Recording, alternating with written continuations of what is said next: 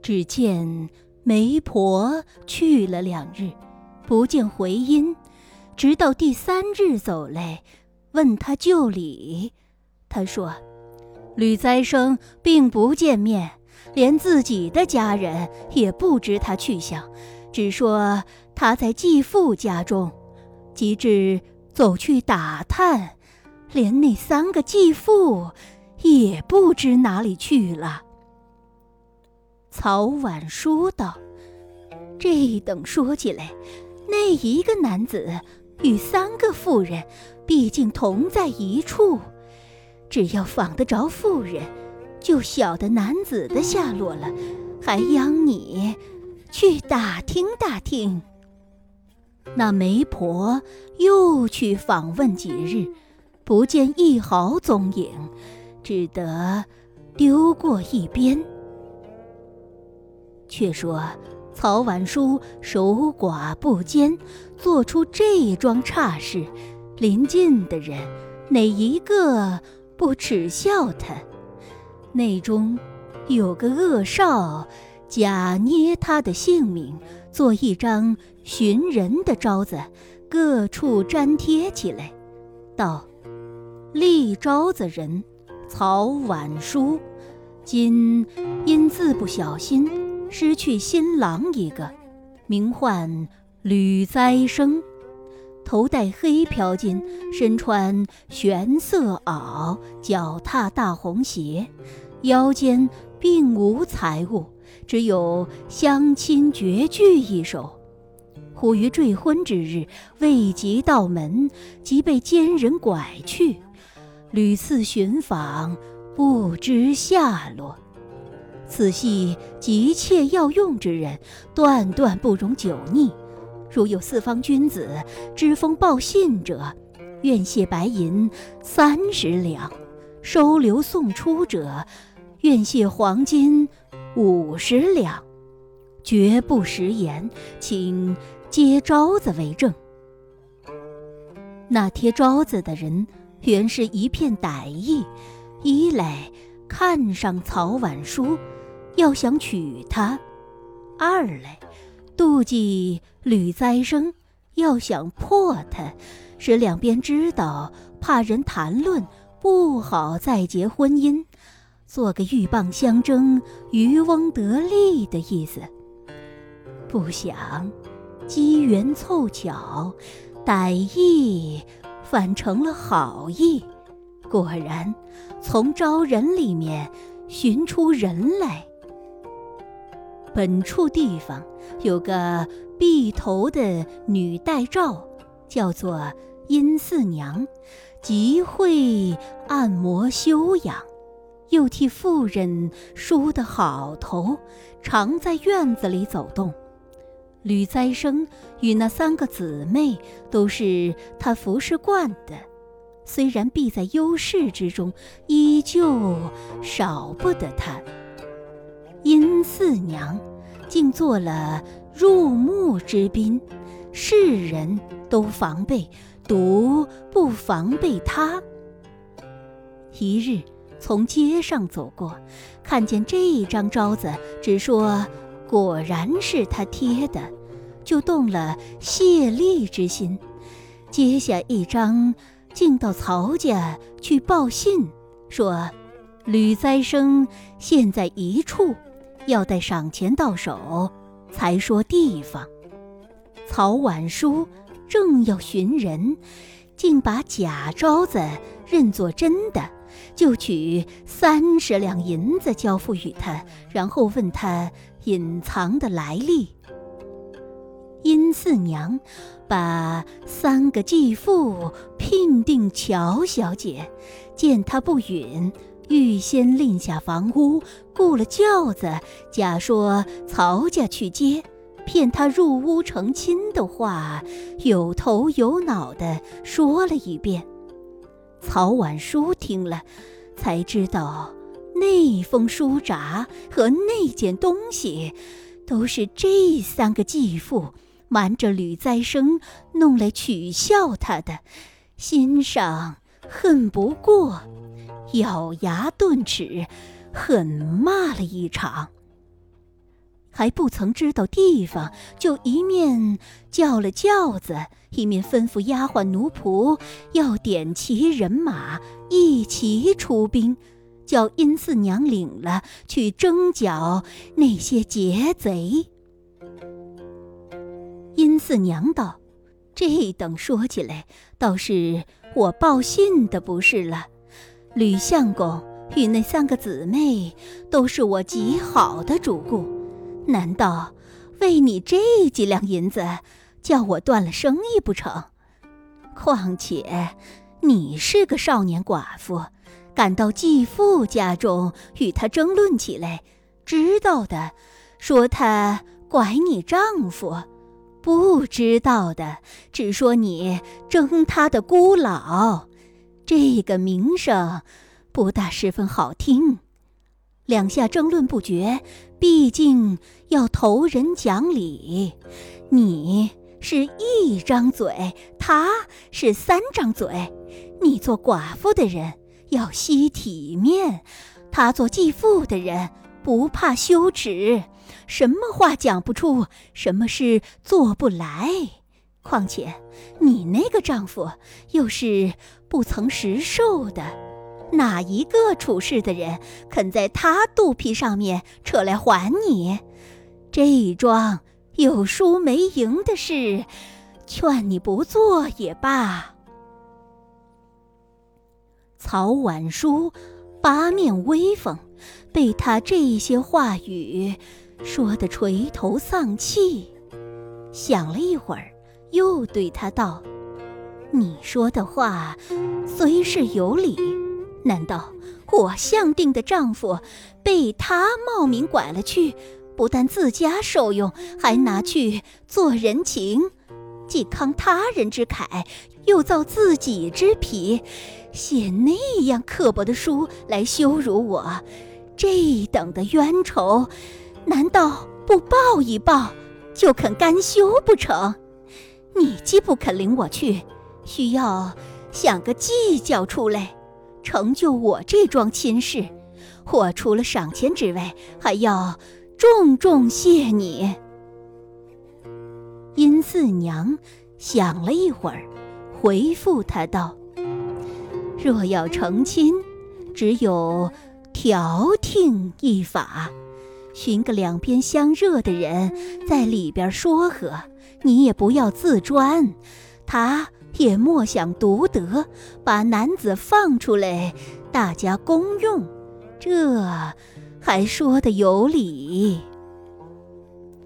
曹婉书道：“两边相熟，莫过于你，这等就央你去调停，叫他早些放出来，不要耽搁了日子，后来不好算账。”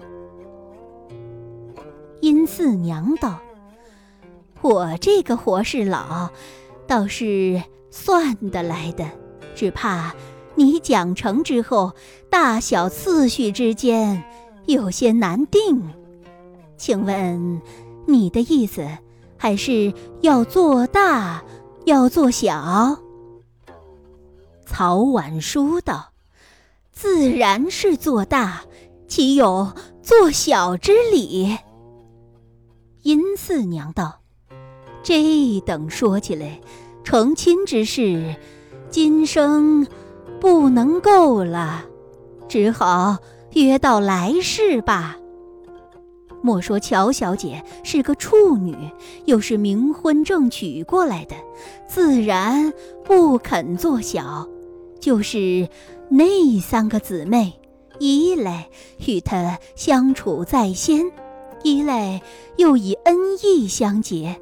不费他一毫气力，不破他一文钱钞，娶个美妙佳人与他，也可谓根深蒂固、摇动不得的了。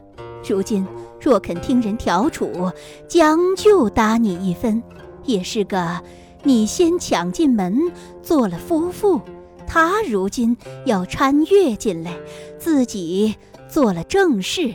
逼你做第二三房，你情愿不情愿？”曹婉书见他说的有理，也就不好强辩，思想这样男人，断断舍他不得，为才子而受屈，还强辱嫁俗子而求身。口便不肯转移，说做小的事断成不得，只是说话的气概渐渐和软下来，不像以前激烈。殷四娘未来之先，知道这头亲事将来定是玩具的。原要贪天之功以为己利，故此走来报信，先弄些赏钱到手，再生个方法成就他，好弄他的谢礼。如今见他性气渐平，知道这桩事是调停得来的了，就逐项与他断过。做第一房是。多少做第二房是多少，就不能够第一、第二，只要做的成亲，做了第四、第五把交椅，也要索个平等谢仪。只等曹婉书心上许了，讨个笑而不答的光景，做了邀约，方才。肯去调停。却说吕栽生做亲之后，虽则新婚燕尔，乐事有加，当不得一个曹字横在胸中，使他独婉容而不乐，见淑女兮增悲。既不能够脱身出去与他成就婚姻，又不能够通个消息与他说明心事，终日思量，除了女待诏之外，再没有第二个。一日，殷四娘进来闭头。吕栽生见众人不在面前，就把心腹的话与他说了一遍，要托他传书递简。殷四娘正要调停此事，就把曹婉书贴了招子，各处寻他，自己走去报信。曹婉书又托他调停的话，细细说了一遍。吕栽生道。我也正要如此，巴不得弄在一处，省得苦乐不均。怎奈事不由己，倒是新来的人还有一线开恩之意，当不得那三个冤家恨他入骨，提也不容提起。这桩事怎么调处得来？殷四娘道：“只要费些心血，有什么调出不来？”吕栽生见他有担当之意，就再三求告，要他生个妙计出来。也许他说成之后，重重相谢。殷四娘也与他定过谢仪。弄了第二张票约到手，方才与他画策。殷四娘想了一会儿，就对吕栽生道：“若要讲和，需要等这三个冤家到来求我，方才说得成。若还我去求他，不但不听。”反要疑心起来，把我当作奸细，连传销弟息之事都做不得了。吕栽生道：“他如今自夸得计，好不心头，怎么倒肯来求你？”殷四娘道：“不难，我自有驾驭之法。”这三个妇人，肚里又有智谋，身边又有积蓄，真是天不怕地不怕了。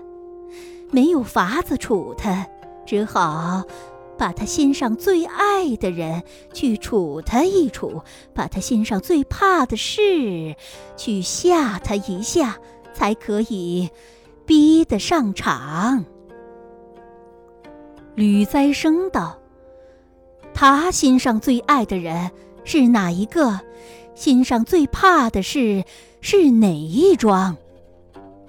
殷四娘道：“他们最爱的人就是你了，只因你的才貌是当今第一，把三副心肠死在你一个？人身上。”千方百计要随你终身，你若肯把个死字吓他，他自然害怕起来，要救你的性命，自然渐渐依从了。吕栽生道：“说便说的有理，只是没有个寻死之法，难道？”一个男子汉大丈夫，好去投河上吊不成？殷四娘摇头道：“不消这等激烈，全要做礼婉转。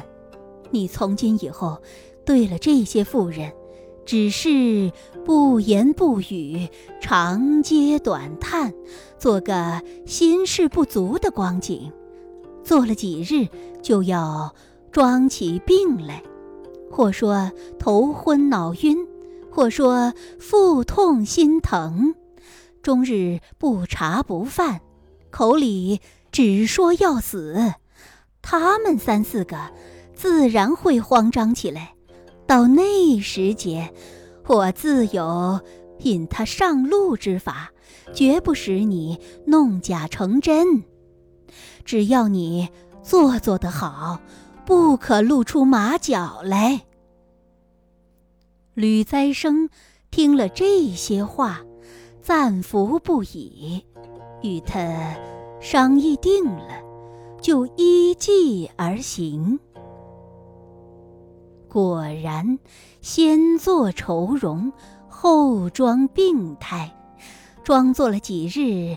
竟像有鬼神相助起来，把些伤风咳嗽的小症替他装点病容，好等人着急的一般。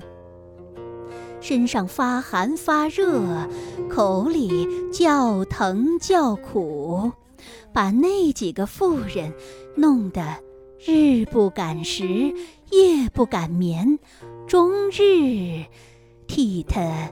求签问卜。